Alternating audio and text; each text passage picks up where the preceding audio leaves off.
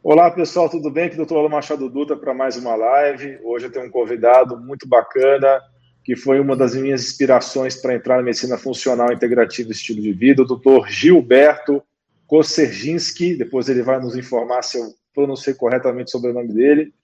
Ele é um amigo muito querido é, do Rio de Janeiro, mas hoje ele mora em Curitiba e ele vai ter umas informações assim bem interessantes sobre o ponto de vista que tem sobre saúde masculina.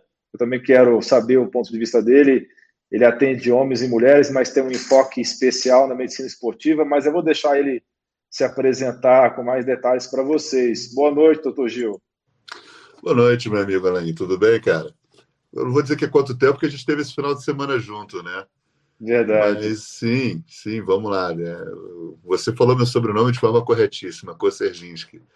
Mas fica como o Dr. Gil, que fica mais fácil de ser chamado, as pessoas têm um carinho maior por o Dr. Gil do que falar Koserginski, que é muito complicado para muita gente. Mas vamos lá. Sim, eu tenho uma preocupação aí legítima, e quem me trouxe essa preocupação no consultório, cara, foram as mulheres, não foram os homens a respeito de sexualidade e saúde sexual dos homens. Você costuma ter isso no teu consultório também, uma queixa das mulheres em relação à sexualidade masculina? Sim, é bem comum as mulheres é. colocarem a perspectiva sobre a saúde masculina. Muitas vezes o homem não fala com a gente, né? E é a sua companheira que vai revelar realmente os problemas. Eu acho que talvez seja interessante a gente abordar a sexualidade de uma forma geral, né? Que acho que muito homem acompanha você, me acompanha. Então, é falar, dar dicas para os nossos colegas congêneros, né? Do, de como também se, se ter um desempenho amoroso e sexual melhor também, olhando para a parceira com os outros olhos, que pode ter certeza que elas estão atentas a tudo, cara. Com certeza. Aliás, fica a dica para o pessoal. O pessoal sempre me pergunta sobre colegas que atendem em outras regiões. O doutor Gil é a minha referência em Curitiba. Tá? Ele atendia também no Rio de Janeiro e também em Porto Velho, mas hoje ele está mais concentrado na região de Curitiba. Ele tem uma formação maravilhosa aí no exterior. Ele fez a mesma formação que eu fiz, só que ele foi pioneiro. Ele fez a, o título de especialista da I4M antes de mim. Então, para quem é da região sul, especialmente Curitiba, vai estar muito bem servido aí pelos conhecimentos do Dr. Gil, que inclusive é um excelente professor. Obrigado, você suspeito para falar, amigo não vale. é, eu tenho aqui em Curitiba, né, majoritariamente em Curitiba, eu tenho uma clínica aqui, ela se chama Potation Health Clinic, né, é um nome mais ou menos complicado, mas depois, se vocês quiserem, eu deixo bonitinho por escrito, mas é Potential Health, que é H-E-A-L-T-H, Clinic. Seguem a gente lá no Instagram. E tem o meu Instagram é, profissional, que é o arroba Dr. Gil, também com bastante coisa legal. Essas duas são as referências para chegar até mim aqui em Curitiba. Maravilha. Pessoal, eu peço para vocês me darem um feedback, que talvez o meu áudio não esteja legal, tá? Eu estou usando um fone sem fio e se vocês acharem que o áudio está baixo, me avisem, tá bom? Se bem que eu não vou ter muito o que fazer, porque eu estou sem opções no momento. Eu vou ficar sabendo só para poder depois chorar, né? Porque estou sem opções no momento, mas tudo bem. Bem, é, qual é a queixa mais comum que você escuta no consultório partindo das mulheres a respeito do desempenho sexual masculino? Seria questão de rigidez, de ereção? Seria questão de tempo de latência para o orgasmo, para a ejaculação, ou a coisa é mais no terreno do, do homem não fazer as preliminares? Olha, é engraçado, né? Eu escuto de tudo, amém. Eu escuto absolutamente de tudo. Desde a falta de interesse, o cara não procura. Ah, o meu marido não me procura não sei há quanto tempo. Até ausência de preliminares tem até uma, uma forma que a gente pensa que preliminar é, é, é, é uma coisa extremamente importante para o casal, né? É uma forma de chegar mais intimidade para o casal, muito mais do que o ato sexual em si.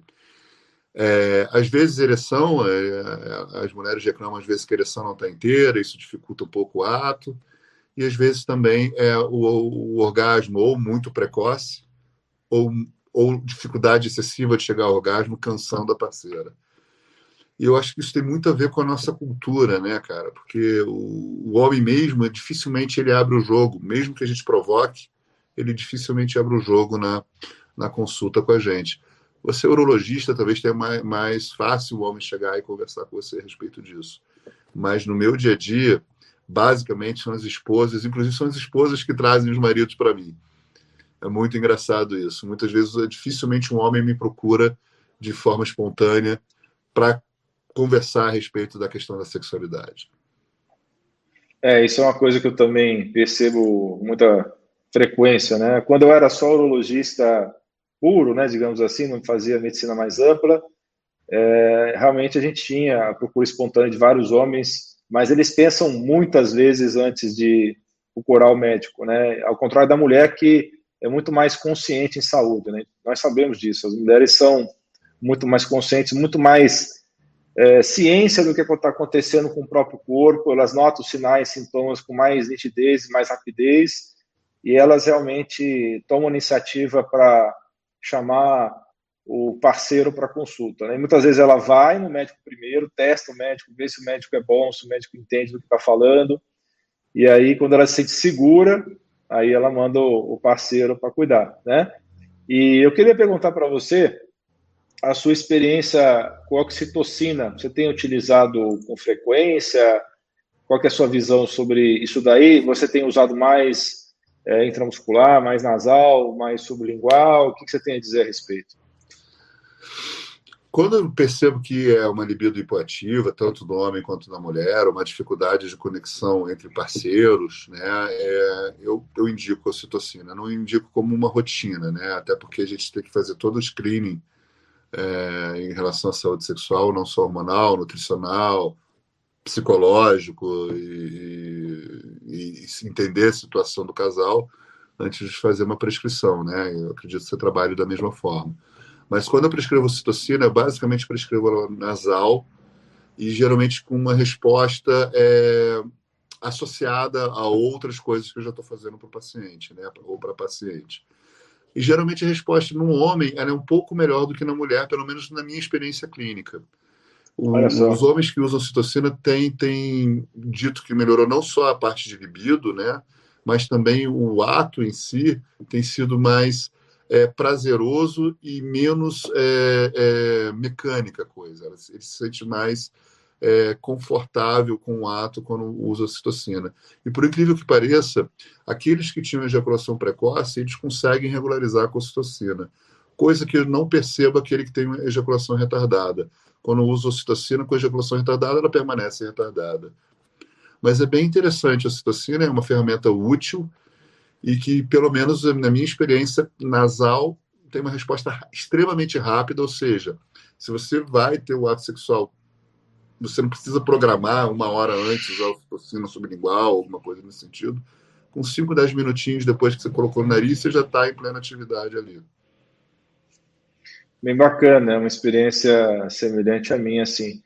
E só para quem não sabe, a oxitocina é um hormônio, tá? Um hormônio peptídico, que ele é chamado hormônio do amor, né? Que, é, na verdade, é um hormônio que é secretado intensamente pelas mulheres quando estão para amamentar, né? Quando o bebê é, coloca a boca na mama, né, na, na auréola, começa a sugar, e isso é um hormônio muito liberado durante o ato de amamentar, é um dos hormônios que ajuda o ato de amamentar, e também é o hormônio das relações sociais, é, do carinho, do afeto, tá? E hoje a gente tem essa, esse amamentário disponível para ajudar em alguns casos, não são todos os casos de, de orgasmo hipoativo, né, de falta de orgasmo ou de falta de prazer sexual que se utiliza, mas quando bem indicado, realmente tem uma ação bem interessante, mas tem que ser de uma fonte confiável, porque eu já, já vi de várias é, farmácias não, não, funcionar, até mesmo de é, marcas aí conhecidas de farmácias convencionais.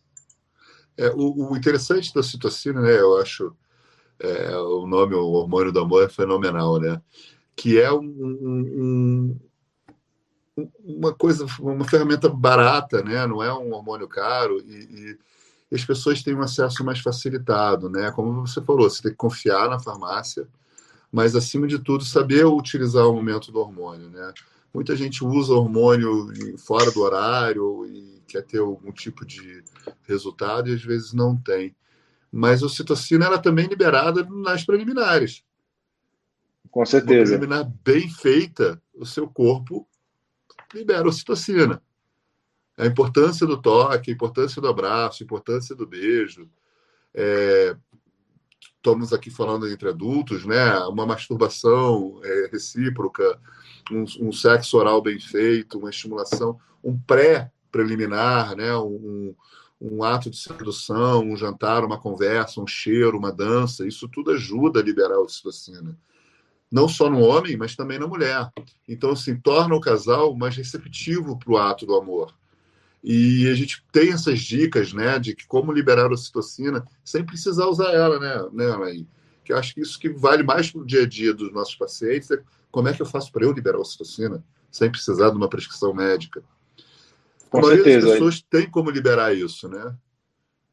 Exatamente como você falou, né? Através do toque, através da intimidade, de uma boa massagem, de um abraço, é, de uma preliminar bem feita, você vai ter um efeito bem, na maioria das pessoas vai ter esse efeito é, semelhante. Então, dica para os homens, né? Não vai direto para os finalmente, tenha paciência, é, saiba é, conhecer bem sua parceira para colocar aí o toque no lugar certo. Cada mulher tem uma característica em especial, né? Para que possa então é, ter essa liberação desse hormônio que vai facilitar muito que a mulher chegue ao clímax, né? Se você não tiver esse cuidado com alguns minutos preliminares, certamente vai dificultar esse chegue até o clímax, né? E vice-versa, né? O homem também precisa desse dessa excitação inicial.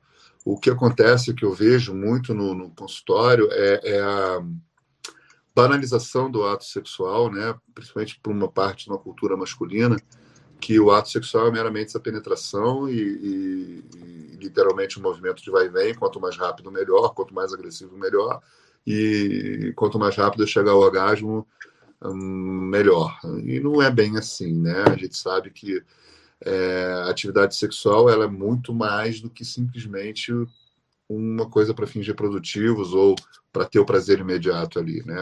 É uma conexão entre duas pessoas, né? Isso tem que ser valorizado e respeitado o, o a sexualidade, é, ela, a nossa cultura sexual é uma cultura extremamente é, simplista nesse sentido, né? Nós, nós, ocidentais levamos o sexo como uma coisa extremamente simplista. Já os orientais já têm todo um, um, um, uma visão mais complexa sobre sexualidade e talvez sejam mais felizes na sexualidade do que nós, né? Ah, sem dúvida, né? Nós temos aí as disciplinas do, do Tantra, né? Entre várias diversas variações do Tantra e que por muitos anos foi vista pelos ocidentais como uma coisa feia, uma coisa suja, né? E na verdade é, muitas é, religiões, né, enxergam essa parte sexual como parte do divino, né? Se for encarado de uma maneira respeitosa, se for encarado de uma maneira que seja dentro dos preceitos. Né? Lógico que cada um tem o seu sistema de crenças e valores, a gente tem que respeitar todos os sistemas de crenças e valores, mas existem sim religiões que colocam o sexo dentro é, dos cânones, né, digamos assim, é, dos princípios religiosos. Então a gente tem essa versão e as, as várias versões do Tantra né, a respeito disso aí. É, uma coisa que eu queria te perguntar, Gil, é a respeito. Eu falo muito no meu canal sobre intoxicação, sobre metais e poluentes orgânicos persistentes. Você tem visto muitos homens jovens assim com problemas tanto de ereção quanto problemas de testosterona, quanto problemas é, em relação à fertilidade? Aí está uma enxurrada de homens novos, mulheres também, mas mulheres por outros motivos, com testosterona total aí entre 250 e 350, com libido hipoativa, com agressividade, com insônia. E, e, e, aqui em Curitiba tem um fenômeno, você falou de metal pesado, é, cada cinco pacientes que eu doso os metais pesados, eu tenho três pacientes com alumínio muito alto.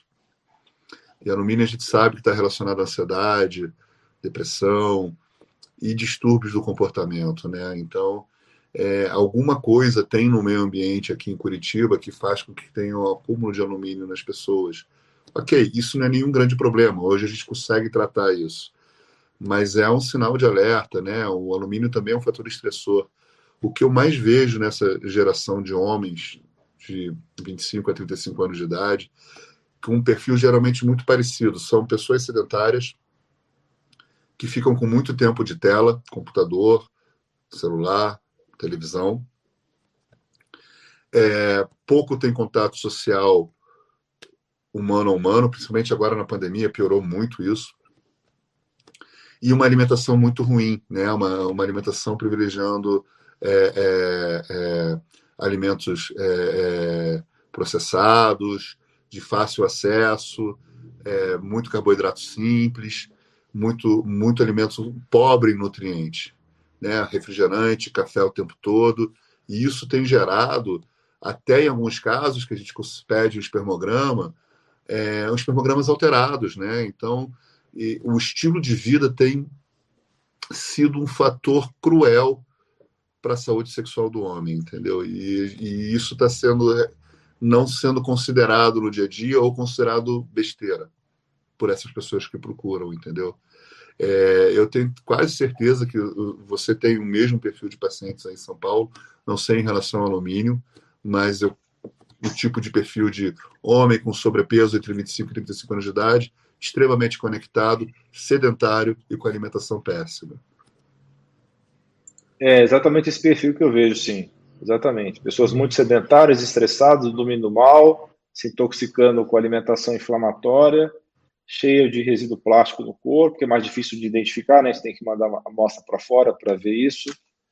E eu tenho visto muito alumínio mesmo, muito, muito, muito alumínio. Mas uma coisa que está me chamando a atenção, depois que eu fiz uma, uma mudançazinha no meu protocolo para facilitar os pacientes fazerem os exames né, de, de metais, eu tenho visto muito arsênio também, que está me, me surpreendendo. Eu não estava é, esperando por esse aumento de, de arsênio é, na urina, né? Então. O que eu vejo de arsênico, Alain, é mais a pessoa que come muito arroz, arroz, de uma forma em geral, né? Integral ou, ou, ou polido, né? Porque o, o, a água, né, que irriga, está muito rica em arsênico, né? Então esse arroz acaba absorvendo tanto o alumínio quanto o arsênico. É, mas é, arsênico eu tenho visto menos acumula, aqui em né? Curitiba. Né? Que engraçado, deve ser um fenômeno de São Paulo isso. É, deve ser. É uma coisa que me surpreendeu. É, e realmente a gente sabe que o arroz acumula bem, né? Esse metal mesmo. É bem, é bem verdade isso. Mas e... você tem visto a relação direta com, com, com, os metais pesados e sexualidade masculina? Ou, no geral, você tem percebido a saúde das pessoas caindo? Por é, isso é geral. É geral. É, é a questão do alumínio e do arsênio tem sido geral, sabe? Não necessariamente com saúde sexual masculina. E agora a gente tem essa dificuldade de ver os, os xenoestrógenos, né? A gente sabe que tem um monte de xenoestrógeno no meio ambiente, porém, exames fica difícil de pedir. Eu peço de vez em quando exame de desses tóxicos ambientais e poluentes orgânicos, mas é um exame meio difícil, tem que ir para fora do Brasil. Eu não conheço pelo menos nenhum laboratório que processe isso. Tem algum que você conhece? É, tem tinha o, o, aquele Green Plants, né?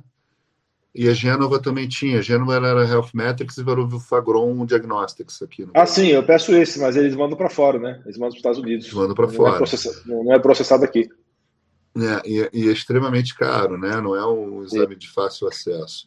Exatamente. É, esses exames mais específicos eu deixo para aqueles pacientes que eu não consigo resolver com os exames do dia a dia né? Eu, eu escalo, eu escalo os exames. Mas se pudesse era um sonho, né? Porque a gente já sairia com com diagnóstico ali na nossa cara e, e aceleraria o processo de tratamento dos nossos pacientes, né? Perfeito. A gente já tem algumas perguntas aqui para responder ao vivo. Eu vou ler a, a, pergunta do Roberto Pinheiro Conceição. Doutores, uhum. boa noite. Estou com minha testosterona em 500 Porém, vi que é melhor, tipo 700, 800. Tem ansiedade e cirurgia de hipófise há dois anos.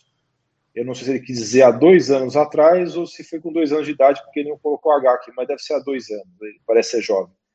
Como uhum. melhoro meus hormônios? Desde já, obrigado. Bela live. Então, tem várias formas de fazer isso, né? Se ele for jovem, ele não coloca a idade dele aqui, mas pela foto parece ser jovem, né? O que, que você acha é, do uso do clomifeno e do nastrozol quando é indicado? Você tem feito essa, esses testes é, antes de partir por uma outra coisa? Ou você começa com fitoterapia? Como é que você tem feito, Gil? Olha aí, eu primeiro tenho que definir o tipo de deficiência de testosterona, se é primária ou secundária, né? Se é o, um hipoíper ou um hipoipo, né? Traduzindo, é, LH, se o testículo é, funciona ou não. FSH, é, FSH, é, isso, LH, FSH. FSH, LH. É, é. Ele fez uma cirurgia de hipófise, então a gente não sabe detalhes dessa cirurgia, né? Mas 500 não é a melhor das testosteronas, mas não é ruim, né? Perto do que a gente vê por aí. Eu tentaria entender melhor o caso, né, para poder, inclusive, orientá-lo. Mas, assim, a modulação hormonal não significa necessariamente dar hormônio. Então, se, por exemplo, se ele tem 500, mas é um cara estressado e está com bloqueio aí desse eixo aí por conta do, do, do, excesso de cortisol, eu tentaria corrigir primeiro o cortisol, daria o que a gente chama de adaptógenos, né, para melhorar a saúde da adrenal e, com isso, por consequência, melhorar a tireoide e o testículo, né? Sim, tireoide é importante, as pessoas ignoram a tireoide na função sexual, mas sem, sem os hormônios tiroidianos não tem função testicular que aguente, né? Ou ovariana, no caso da mulher. Então, é, é, é, tem que entender melhor o caso. Mas, de uma forma geral, modular esses pacientes, atividade física bem orientada, né? geralmente musculação de grandes grupamentos, supino, agachamento, terra, são, são é, exercícios que ajudam a liberar a testosterona endógena. Né? É,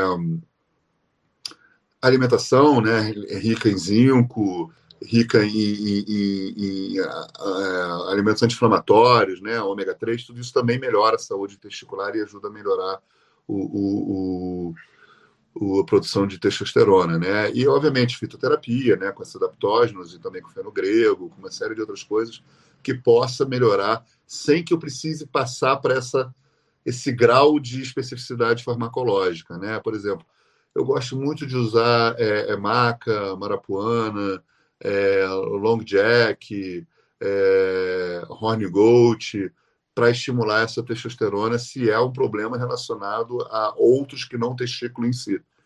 Né? Isso tem, tem tido bom resultado. Até triplos às vezes ajuda também, em alguns casos, esses pacientes. E sim, eu deixo o clomifeno e deixo o anastrozol para quando é um caso mais complicado, ou um caso que não responde inicialmente a essa modulação nutricional, atividade física e suplementação.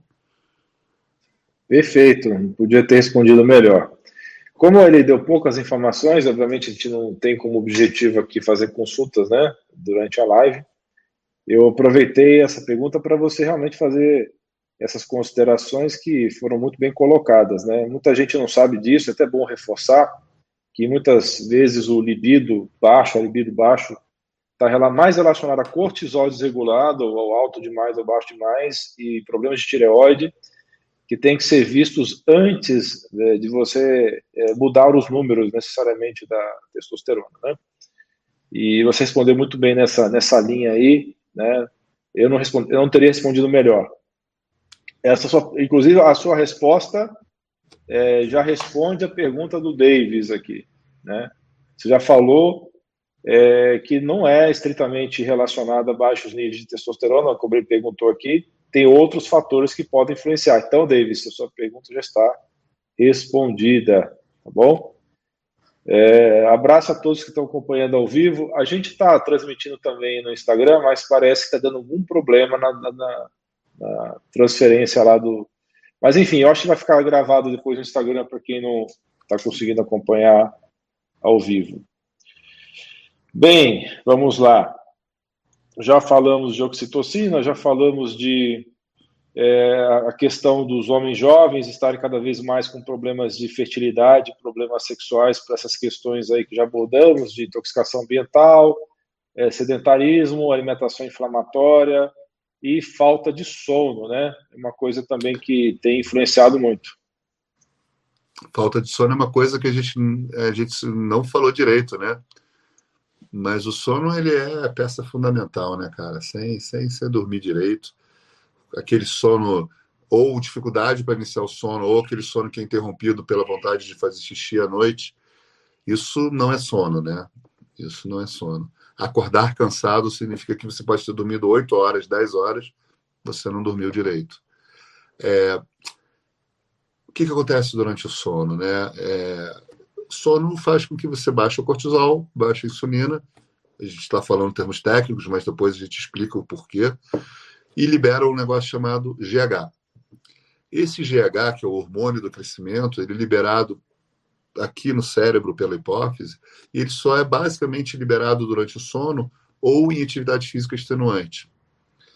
No caso do sono, o, o que, que é, é, o melhor é o GH do sono, né? No, então, assim, você tem que dormir direito. Então, você tem que evitar um, uma refeição muito pesada à noite de preferência não ter proteína animal à noite, porque a proteína animal demora a ser digerida, evitar carboidratos simples à noite, chegar no quarto escuro, sem aquela luzinha do, ar-condicionado, sem a luzinha da net, tudo apagado, não levar celular para a beira do leito, não ver televisão antes de dormir, evitar até a leitura antes de dormir, porque isso tudo estimula um pouco o cortisol, e o cortisol alto evita que você consiga dormir de forma adequada. No caso da saúde masculina, o GH tem função fundamental não só na construção dos músculos, né? ele é um, é um hormônio anabólico, mas ele limpa o receptor de testosterona, né? ele tem essa função de limpar esse receptor.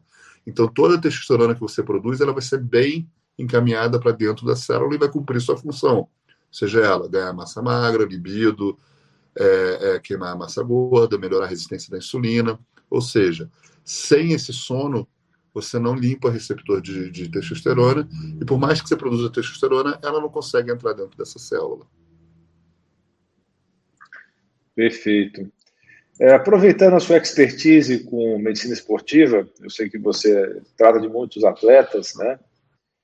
O que, que você tem a dizer a respeito dos atletas masculinos e a parte sexual? Você vê os atletas de alto rendimento, eles têm piora na vida sexual, melhora na vida sexual, ou você acha que é a mesma coisa da população em geral?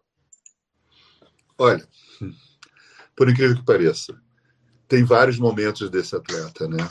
Mas geralmente, quando o atleta é, é, eles sofrem de um processo de testosterona baixa, é, é engraçado. O atleta de alto rendimento, ele, ele não é uma pessoa saudável. Não? É, não é. As pessoas acham que são, mas não. Eles têm vários problemas que levam eles ao distúrbio de cortisol e, por consequência, essa produção de testosterona fica baixa. Então, muitas das vezes, o atleta ele reclama que ele não tem a vida sexual que ele gostaria de ter. E ele não entende, porque ele fala: Nossa, eu pratico exercício, eu tenho uma dieta regrada, o que, que acontece que minha testosterona não sai de 500, não sai de 400? está relacionado com o estilo de vida dele. O atleta profissional, ele treina e treina muito. Ele é diferente do atleta amador que acha que vai correr o Ironman e vai dar tudo bem. O cara que treina para um Ironman de verdade competitivo, ele só ele vive disso. Ele não tem outra profissão. Ele ganha para isso. Então, o ritmo de treino dele é um ritmo de treino que a gente não consegue é, é, é, entender como um, uma atividade física boa, né? Nós, seres humanos normais. Então, tudo que é o excesso gera esse transtorno do cortisol. E esse transtorno do cortisol vai implicar diretamente na saúde sexual. E, por incrível que pareça, não é diferente nas mulheres. As mulheres também sofrem com isso, de, de atividade física extenuante. E elas chegam até a perder a saúde reprodutiva, ou seja, elas ficam com distúrbios da menstruação, elas ficam com distúrbios de humor, elas ficam com uma série de coisas que levam a, a essa saúde sexual não ser ideal. Então é meio que um mito é, que o atleta de alta performance é um mais no sexo. Eles têm tanta dificuldade quanto a gente. É claro que se é um atleta com a cabeça bem preparada e que cumpre tudo aquilo que é proposto para ele, sono, repouso, respeito à periodicidade dos treinos, respeito à nutrição, não fazer não se privar dos macroelementos, tudo isso, a chance dele ter um distúrbio da área sexual é menor, mas não é incomum eu escutar um atleta de alto rendimento que ele está ou com a libido baixa ou com uma ereção prejudicada. Eu estou falando de pessoas de 24, 25 anos de idade. Então, é meio que esquecer o atleta como um ídolo, mas lembrar que ele é uma pessoa e que a rotina dele é tão estressante quanto uma rotina de um diretor de empresa, de um motorista de ônibus, de um, um, um policial e de um médico, entendeu? É, realmente tem alguns atletas de alta performance que é igual plantonista, né? É, o plantonista também tem esse problema, quem dá muito plantão noturno, o cortisol do cara fica totalmente desregulado, a curva inverte e, e tem todos os problemas. É, alguns esportistas, especialmente os de endurance, de distâncias muito grandes, né, podem ter algo parecido. É, você tem a experiência com bodybuilding, você também acompanha pessoas que fazem uso recreativo de ergogênicos, seja hormonais ou não hormonais. É, o que, que, você tem a dizer sobre esse público em especial, que é um público que faz uso abusivo de algumas substâncias e que a gente tem visto muitos casos aí de hipogonadismo precoce? É, o, o, fisiculturista ele é um atleta, tá? Ele não, ele, ele, ele, eu acho que dos atletas que eu tenho contato, ele é o mais disciplinado, né? Ele tem uma disciplina maior com a questão nutricional, etc. A questão do fisiculturista é que ele usa esses recursos para justamente moldar o corpo dele, né? Ele, a gente chama que é um atleta de, de, de, de desempenho estético, né? Então ele, ele ganha campeonatos com quanto mais musculatura bem desenvolvida ele tem e quanto mais isso aparece para os outros, né? Eles usam, é, não vamos falar, mas de uma forma geral, a maioria deles usam ciclos de hormônios anabólicos, né? Sejam eles testosterona ou derivados de testosterona, ou seja, os hormônios peptídeos. Alguns até usam insulina. Esses, essas esses estão tão acostumados e sabem tanto de fisiologia hormonal, tanto quanto eu, quanto você, e você se surpreende, eles sabem muito, que eles já na vida deles se preparam para uma possível queda de libido, de um hipogonadismo, no caso, é, uma atrofia testicular, eles já se, se preservam disso, eles já usam todas as ferramentas que a gente usa.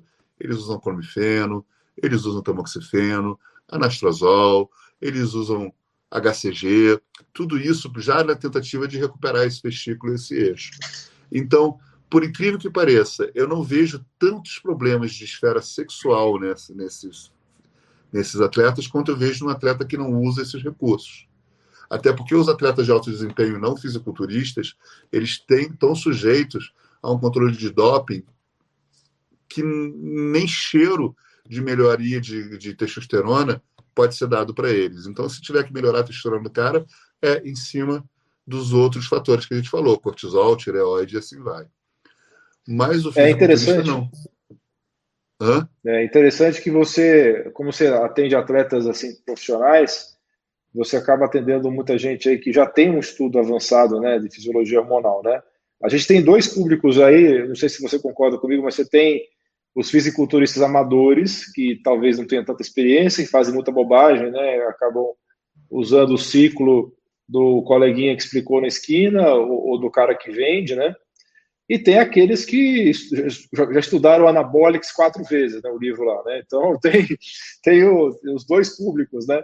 Então a gente tem que alertar esse pessoal que é mais amador, que quer só ter um shape, e que às vezes só entra em fórum, mas não tem paciência de ler o, as mensagens do fórum inteira, só pega lá o esquema, não faz TPC, que é o terapia pós-ciclo.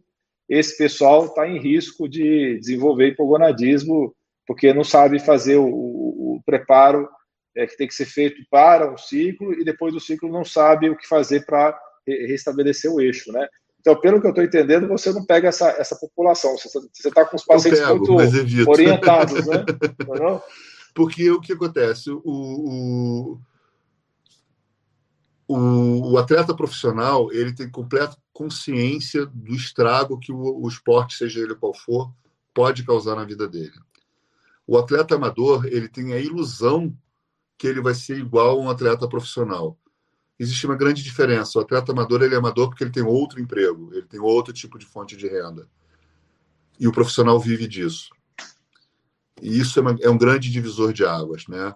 E quando você fala desse, dessa galera de, de academia que quer ficar com shape em forma, que, que faz as besteiras porque escuta o amigo, ou tem um blogueiro que fala que fez isso, fez aquilo, ou que tem outros profissionais da área de saúde, que não médicos, que atravessam nesse, nesse contexto e começam a, a sugerir o uso de hormônios e, e outras coisas sem um correto acompanhamento, que muitas vezes o cara só dá a droga e não faz o acompanhamento como deve clínico, laboratorial e, e, tratar as intercorrências que isso possa acontecer. Né? A gente sabe que o abuso de... Primeiro que o hormônio anabolizante, ele, ele causa dependência química. Isso talvez as pessoas não saibam, mas o, o uso constante de hormônio anabolizante, ele, ele é igual ao uso de, de morfina, por exemplo. Ele se liga no mesmo receptor no cérebro. Então, o desmame já fica complicado, né? A retirada desse hormônio já fica complicada, porque a pessoa literalmente fica em abstinência. Entendeu? Então, é essa preocupação do abuso do, do uso não profissional do, da, da, pessoa, né? E fora isso, né? Ela tem essa questão do hipogonadismo, da atrofia testicular, tem a questão da hepatite medicamentosa, tem a questão do desenvolvimento da ginecomastia, ou seja, da mama, tem a questão do aumento dos glóbulos vermelhos no sangue, podendo levar a fenômenos, inclusive a infarto e AVC. Isso é uma coisa que a gente acompanha na rotina. Mas eu não gosto de pegar essas pessoas mexidas no consultório, porque é corrigir, consertar e ainda gerar uma expectativa numa pessoa que não teve o, a, o carinho com ela mesma de procurar uma assistência médica antes. Não estou defendendo é, a, a, a, não estou sendo classista, mas quem sabe tratar e cuidar de complicações de hormônios são os médicos.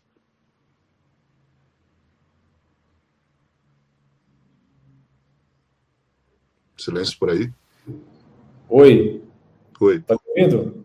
Agora eu É, tá tendo, aconteceu algum problema, eu não sei se foi do seu lado, caiu a conexão temporariamente. Você está na bateria? Eu estou na bateria, mas tá, tá, a minha internet está funcionando direitinho. Ah, tá. Eu acho que o problema está no meu microfone. Deve ter. O fone de ouvido deve ter acabado a bateria. Acho que foi isso. Mas continua, pode continuar que você estava falando. É, basicamente, o, o eu estava falando justamente do, do, do, uso e do abuso do anabolizante, né? Você deve ter pedido, e que deve ser acompanhado por o, para um profissional médico a indicação, mesmo a indicação estética disso, né? Para poder saber tratar as complicações. E que eu estava falando que eu não gosto de pegar no consultório os mexidos anteriormente, porque gera uma, uma expectativa e às vezes você tem que se mete numa confusão que não é tua. Entendeu? Sim, é verdade.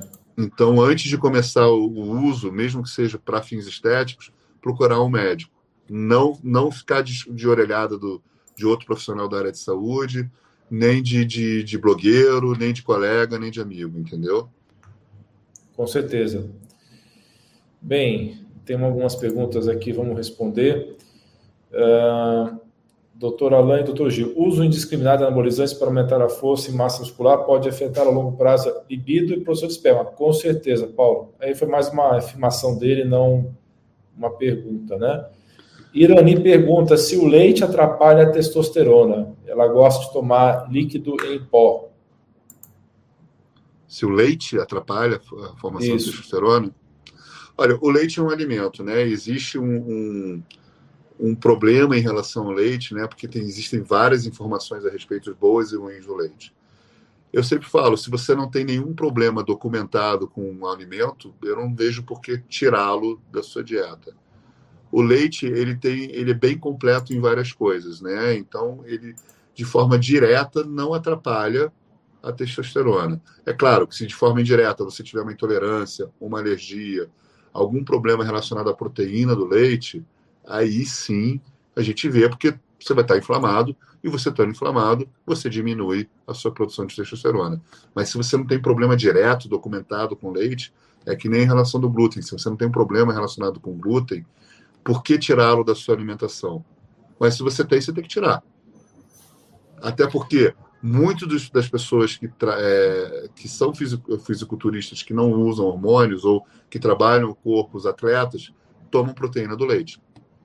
Então, justamente para fazer o crescimento muscular. A proteína do leite ela é rica em alguns aminoácidos, entre eles os BCAAs, né? E isso faz a sinalização de, de hipertrofia para o paciente. Para o paciente, para o cliente, o que, que assim seja, como quiser definir. Mas o leite em si, se você, você como indivíduo não tiver problemas com ele, eu não vejo por que não tomar. Mas se você tiver, não tome. É, tem dois aspectos aí. A gente tem é, a questão do, da proteína do soro do leite, né, o famoso whey protein, que é, é, o suplemento mais testado, mais verificado em estudos de todos os tempos, né? Então, ele é um, uma fonte de proteína bastante utilizada e bastante comprovada até para ajudar no emagrecimento, ajudar no ganho de massa muscular. E agora existe o lado da caseína. Então, existe é, suplemento de caseína que muitos atletas usam, né? O Gil tem bastante experiência com isso, imagino eu, é, antes de dormir, para não perder massa muscular durante o sono. Né? Existe uma. É, muitos estudos falando da caseína predominante hoje em dia, que é a caseína do tipo A1, que é mutante, e existe uma suspeita de que ela tem uma ação semelhante ao glúten e tem essa interferência nos receptores da é, enfim, do interócito, causando leak gut, causando uma alteração de abertura intestinal. Então, realmente, é, para muitas pessoas, pra, até para atletas, você pode até utilizar a caseína como suplemento. Eu tenho um vídeo sobre isso no meu canal. Mas, como eu atendo predominantemente pessoas com doenças inflamatórias, pessoas com doenças autoimunes, pessoas que têm intestino irritável, eu habitualmente faço um teste terapêutico, retiro não whey protein, tá? Deixar bem claro, não a proteína do soro do leite, mas eu tiro o leite, até porque tem GH bovino, tem resíduo de agrotóxico, o leite industrial, que é diferente do leite que a gente poderia estar ingerindo um leite orgânico, né? Mas esse é um assunto realmente que tem bastante controvérsia na literatura e, e o que interessa é realmente individualizar caso a caso, como o doutor Gil falou, né? É, o, o, interessante dessa relação cruzada da caseína com, com glúten, né, que gera essa inflamação, gera o leaking gut, e, e, os estudos falam que se você tomar uma caseína tipo A2, que era predominantemente o modelo europeu, né, aliás, como o glúten europeu também não, não, não causa uma reação inflamatória tão intensa quanto o glúten americano, é, é, estaria interferente. Mas, de novo, é, é, é tirar ou colocar um, um, alimento na sua alimentação, é, no seu dia a dia alimentar, requer uma consulta ao nutricionista ou ao médico para poder fazer a escolha bem feita, né? É, eu parto do princípio que a humanidade só foi humanidade, só cresceu enquanto humanidade por conta do leite e do trigo. Sem isso, a gente não seria o que seria hoje, né?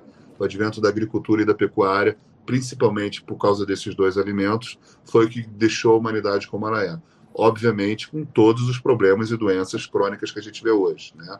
Diabetes, cânceres, etc., que não eram, não se não tinha notícia disso anteriormente, né? Mas isso é motivo para outra live. Antropologia da alimentação é uma coisa bem divertida. A Laís gosta, eu gosto, e é motivo para discussão ampla aqui. Com certeza. Bem, é...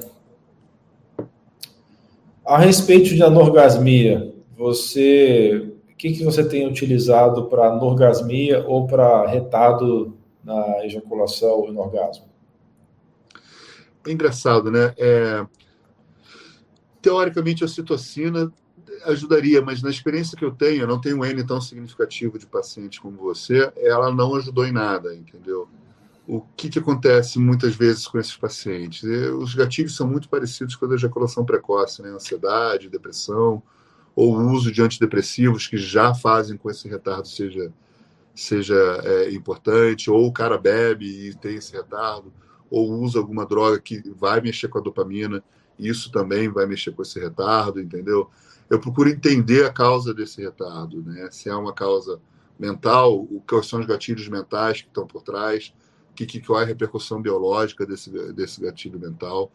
Mas geralmente o que eu tento entender é corrigir ou o excesso de serotonina, ou uma falta específica de dopamina, do aminoácidos precursores, tento fazer com que entender esse fenômeno dessa anorgamia. Geralmente está relacionado a, a, a, a, mais a comportamental, de uso de alguma droga ou álcool, e tento tirar isso da, do, do, da, da, saúde sexual dele.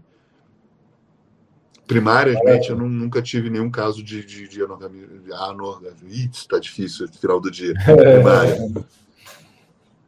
É, não, é muito comum o efeito colateral de drogas, ação psiquiátrica ou neurológica, né? Isso é bem frequente. E muitas vezes você tentar trocar essas medicações por coisas mais naturais, quando possível, né? Com uma, um cuidado extremo, né?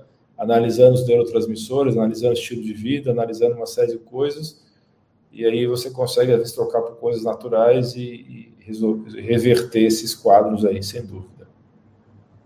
É, e uma, é uma coisa aqui. que eu, é, eu vejo pouca reclamação da parte masculina por conta disso. A reclamação é mais feminina. Né? Ela acaba machucando, acaba não sendo mais prazeroso para a mulher o homem que não ejacula, né? É, a gente tem que também diferenciar o que, que é ejaculação do que, que são orgasmos, né? Geralmente um homem ele, ele relaciona o orgasmo à ejaculação. E nem sempre é, é assim. Às vezes você tem pequenos orgasmos que não são ejaculatórios. Isso também pode ser é, é, é, percebido nesses pacientes que tomam essas medicações. Eles têm picos de prazer que não chegam à ejaculação, mas não ejaculam. E na nossa cultura, né, tanto o homem quanto a mulher percebe a satisfação masculina somente com a ejaculação. Então a gente tem que talvez desmistificar também essa ejaculação como sucesso de orgasmo, né? Exatamente, isso é uma coisa que eu vejo com muita frequência, você falou, essa confusão do, do que são dois processos interrelacionados que andam juntos, mas não são a mesma coisa. Você, é, todo homem já teve experiência, quando, especialmente quando mais jovem, de ter tido um orgasmo sem ejaculação, porque já teve duas ou três relações, às vezes consegue ter a terceira, consegue ter a quarta, e não sai nada. É isso foi um orgasmo sem ejaculação, porque já não tinha mais nada para sair. E tem também a situação da pessoa que ejacula é, e sem ter tido um orgasmo. Então, são duas coisas que andam em conjunto, né, mas que não são a mesma coisa. É, eu, eu, posso falar de experiência pessoal. Eu tive um câncer de testículo e após a cirurgia eu tinha ejaculação retrógrada o tempo todo. O que é ejaculação retrógrada? Em vez de sair através do pênis a ejaculação, ela ia para a bexiga e quando eu estava urinando vinha lá esperma na urina e do tipo, putz, como assim, entendeu?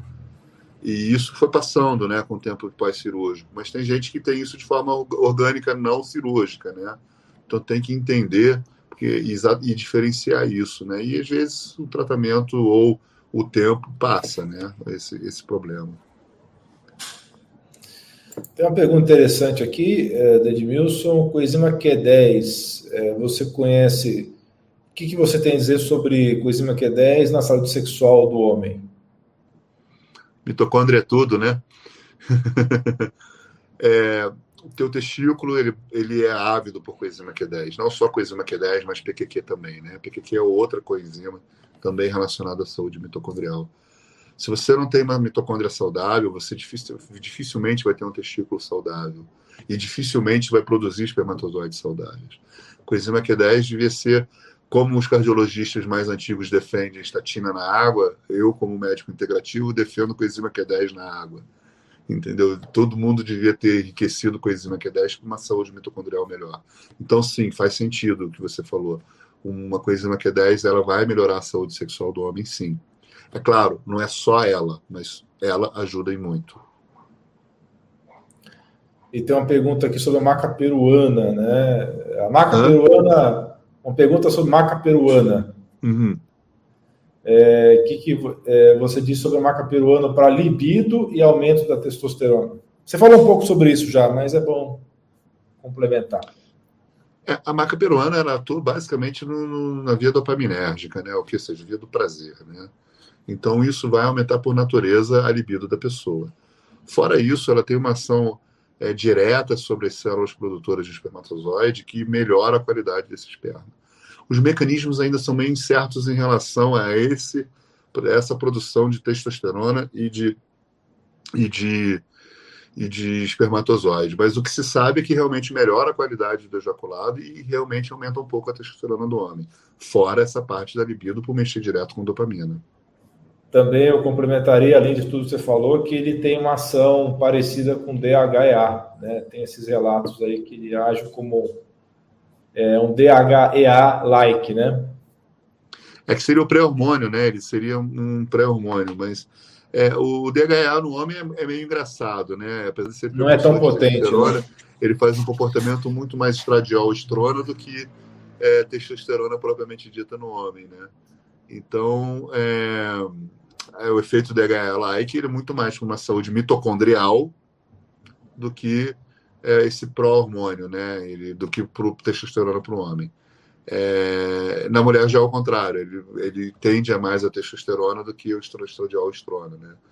Mas isso são características de individualidade biológicas que a gente tem que entender e nem sempre o, o que a gente está falando aqui, no, de uma forma geral, acontece no indivíduo. Já vi homens que aumentavam a testosterona enormemente com o uso de DHA. Sem dúvida, também já vi. Não é comum, mas acontece. Tá me ouvindo bem? Não, não estou te ouvindo bem. É. Pessoal, dá um feedback aí se vocês estão me escutando bem, porque desde o começo a gente está tendo essa questão aí do, do áudio, algumas pessoas responderam que estava bom o áudio, estava é, bom. Mas, de repente, é, pode ser uma coisa localizada do lado do Gil ou pode ser uma coisa geral. Se você puder me dar um feedback de novo, porque eu tive um feedback anterior que estava bom o áudio. Né? É, ok, então o pessoal está falando que está ok o som. Está ok o som. Deve, deve ser do meu lado, então. Meu microfone deve estar. Tá. O alto-falante, né? Então, pergunta da Lucilene aqui. Eu imagino que você tenha uma experiência com, com esse Saxenda, né, com o Olistat, né? É, ela está tá perguntando se o Saxenda e o Olistat no homem na faixa dos 50 anos produz efeitos do tipo perda de vitalidade, humor e desânimo e se faz mal para a saúde. Olha, é, toda medicação tem seus prós e contras, né? Mas, assim, o uso de Saxenda propriamente dito, né? Ele, ele vai inibir o apetite, vai diminuir a vontade da pessoa de comer por causa do esvaziamento gástrico lento, entre outras ações da, da medicação, né? Isso faz com que, naturalmente, é, é, a pessoa não coma o suficiente para ter aquela energia que ela teria. Então, isso pode mexer através de uma desnutrição relativa, é claro, tem que pesar custo-benefício, se é uma pessoa obesa, etc. Obviamente, Saxenda também indicado. É, e isso é transitório. Uma vez que se resolva o problema de base, nutrindo normalmente, etc., essa pessoa vai voltar a ter a vitalidade. E qual era a outra droga que ela tinha falado? É, o Olistat. Bom, Olistat. Né? O Olistat ele inibe a absorção de gordura. A gente sabe que é, existem gorduras que são positivas no nosso, no nosso organismo, principalmente para a formação de testosterona. É, eu dificilmente uso o Orlistat na minha rotina. Eu acho que o Orlistat é para casos bem específicos. Mas tem colega que usa de rotina, né? Então, essa desnutrição de determinados tipos de gordura, inclusive de vitaminas relacionadas à gordura, pode gerar um certo desânimo, sim. Beleza, resposta perfeita. Não tenho nada a acrescentar. Então tá, então eu acho que a gente está chegando ao final dessa transmissão, até para liberar o doutor Gil para suas atividades aí do lar e também para a gente poder descansar. Eu queria, doutor Gil, que você desse aí umas últimas considerações finais, as suas palavras finais e seus recados, pode divulgar, você já falou do seu Instagram, mas eu acho que é uma boa ideia eu escrever aqui na tela também, tá? É, qual que é o seu arroba lá do Instagram? É o arroba doutor Gil. Hum. E tem o da clínica, que é o arroba Potential Health Clinic, que é potencial. Doutor Gil é DR, é DR Gil? É Não, é isso? é doutor. Ah, é doutor por extenso, né? É. Ah, legal, ficou bacana esse Instagram seu, viu? Ficou legal, né? Pô, ficou Caiu legal. bem. Dei sorte, porque eu não então, tinha ó, ninguém. Ó, não sei se o pessoal vai conseguir ver no Instagram, mas quem está no Instagram ó, é arroba doutor Gil, quem está no YouTube vai ver melhor. Né? Se puder deixar o, o perfil também da clínica para o pessoal seguir lá, e lá é mais fácil de marcar consulta, essas coisas, através da clínica. Tá, é o é... arroba Potential hum. Health Clinic, Potencial Health Clinic. Health Clinic. É, ver se está certo aí. Tá certo? Potencial Health Clinic, isso. Beleza. Então, pessoal, siga o Dr. Gil lá, viu? O Dr. Gil não é blogueiro, mas eu, eu, eu vou transformá-lo num blogueiro, tá certo? Vai ser, vai ser minha missão agora. Dr. Gil tem, tem muito conhecimento, ele tinha que ser mais conhecido nas redes sociais. As pessoas inteligentes de Curitiba já devem conhecê-lo, mas a gente vai ah, ajudar a divulgar mais aí o, o seu Instagram Tá joia? Porque você é um cara eu assim. Eu tenho grande você sabe admiração. Que é sempre bom conversar contigo, meu amigo. A gente está. A gente tem que é, divulgar mais um pouco a medicina integrativa e, e, e traçar ela como um, uma especialidade que deve ser reconhecida, não sei se em breve, mas em pouco tempo pelo nosso conselho e a nossa Associação Médica Brasileira, porque no mundo inteiro ela já é reconhecida como especialidade e ela só tem mostrado a melhora da qualidade de vida de todos os pacientes que têm contato com a gente, né? É, muitos acham que é um, uma medicina muito cara, mas na verdade o que é caro é ficar doente, né? A gente sabe disso. Isso, isso é um ponto fundamental, né? As pessoas sempre falam, ah, mas é muito caro, não sei o quê. Então, pensa o, o, quanto você gasta com carro, quanto você gasta com viagem, quanto você gasta com coisas que não fazem sentido sem saúde né? Aí você começa a colocar em ordem correta as suas prioridades da sua vida e você vai ver que é, às vezes você investir na sua saúde por um tempo, né, talvez abrindo mão da viagem do, e do trocar de carro, você vai ter um, uma, uma saúde muito melhor para aproveitar as coisas boas da vida, né? Concorda, doutor Gil? Eu super concordo. Mas é que a gente fala, né? Enquanto as pessoas não enxergam valor na própria saúde, elas vão pagar por ela no futuro, né? Saúde não é investimento, é necessidade básica. Então, em vez de você pensar que você está investindo dinheiro na saúde, não, você está investindo, você está tendo, suprindo uma necessidade básica sua, para inclusive ganhar mais dinheiro, para inclusive ter seu tempo para viajar, para inclusive ter seu tempo melhor dentro de casa, e inclusive ajudar os outros, se assim você quiser. Então, saúde não é caro, saúde é barato. Então, se vocês quiserem, fica a dica. E não estou falando isso por causa de meu tratamento, o tratamento do. Eu estou falando de uma forma geral, você não precisa gastar dinheiro com saúde. Se você fizer atividade física de forma regular, comer de forma adequada, dormir de forma adequada, ter uma conexão social, isso tá aí para vocês, né? Isso a gente fala o tempo todo, ela fala, eu falo. É, ter um lado espiritual, sim, existem estudos provando que a parte espiritual e mental influencia na parte física, e são estudos sérios. Tá? Então, você ter um, um convívio espiritual, mental e social adequado, tudo isso colabora para uma qualidade de saúde. E vocês não precisam investir tanto dinheiro nisso, né? Basta viver de forma feliz. Maravilha. Eu queria agradecer a todos pela presença de vocês e agradecer especialmente ao Dr. Gil pela pelo tempo, disponibilidade, entendeu? É, entrou atrasado, né? Merece um, um, puxão de orelha, mas é, fora isso, é um cara aí super 10 aí, tá certo? Desculpa, não entendi é, que você deu puxão de orelha? Você chegou atrasado, chegou atrasado, né? Porque você é carioca, né? Poxa, você não é mais. Você tem, tem quatro, tem é. quatro, quatro anos que você está em Curitiba. Eu achei que você tinha virado curitibano já, pô. Como é que é isso? Não, eu sou, mas é o problema é o são, são que prioridade vai ser sempre meu paciente, Alain. Desculpa. Ah, agora você saiu se bem. Se, se ele ficar mais tempo na clínica sentado lá na minha frente, se eu puder ajudá-lo. Agora você, ele, agora você é, fez médio. Por mais hein? que eu goste muito de você, que eu goste de conversar e de ter o público conversando com a gente, o, o paciente vai ser sempre prioridade na minha vida, cara. É lógico, é, eu não estou dando bronca, obviamente estou fazendo uma piadinha boba aqui e você respondeu magistralmente que é, fez uma Criança Esperança, ah, passei em primeiro lugar. Mas está certo, meu amigo. É para gente, é para isso que a gente está aqui, é, né, cara? E peço tá desculpas do atraso, cara. Então, não, eu, eu não estou dando bronca, não. Eu estou zoando com você. Né? Mas, enfim, muito obrigado a vocês que acompanharam ao vivo, tá?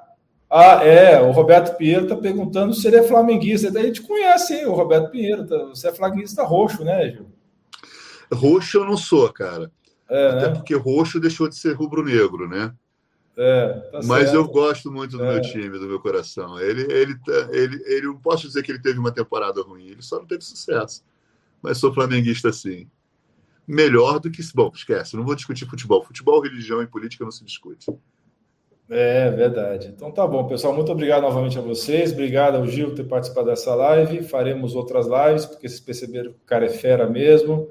Precisamos divulgar mais o trabalho do Gil aí, que merece ser mais conhecido nas redes, né? Pessoal, muito obrigado, um grande abraço, um beijo no coração de vocês. Dá seu tchauzinho aí. Beijo para todo mundo. E ó, tô aqui para ajudar vocês o que vocês quiserem. E Alain é fera, cara. Eu tenho, eu sou suspeito para falar dele também, cara. Gosto muito dele, gosto muito do trabalho dele. Um cara muito sério, muito prudente. E, e é um dos ícones da medicina integrativa. Então, eu acho que vocês devem é, sempre escutar o que o Alain tem para falar e alguma, algumas pessoas muito sérias da medicina integrativa têm para falar. É, fica o convite, o Instagram está aí, Dr. Gil, Protection Health Clinic. É um prazer estar com vocês e com certeza essa demorou um pouco, né, para a gente fazer essa live, né? Tem o que uns sete anos isso. É, a gente fala, a gente mas agora eu acho que vai sair um pouco mais constante. Se vocês gostaram, pode falar com ele diretamente, não me incomoda. Fala bem, fala mal, mas fale, tá? E que a gente consiga fazer um pouco mais de umas lives, pelo menos assim, para trazer outros assuntos que vocês sugiram também, não só sobre saúde masculina, mas o universo é amplo. Certeza que tanto eu quanto ele a gente mata no peito e vai ser um prazer falar com vocês sobre isso. Tchau, tchau, pessoal. Uma ótima noite a todos. Até logo, gente. Tudo de bom.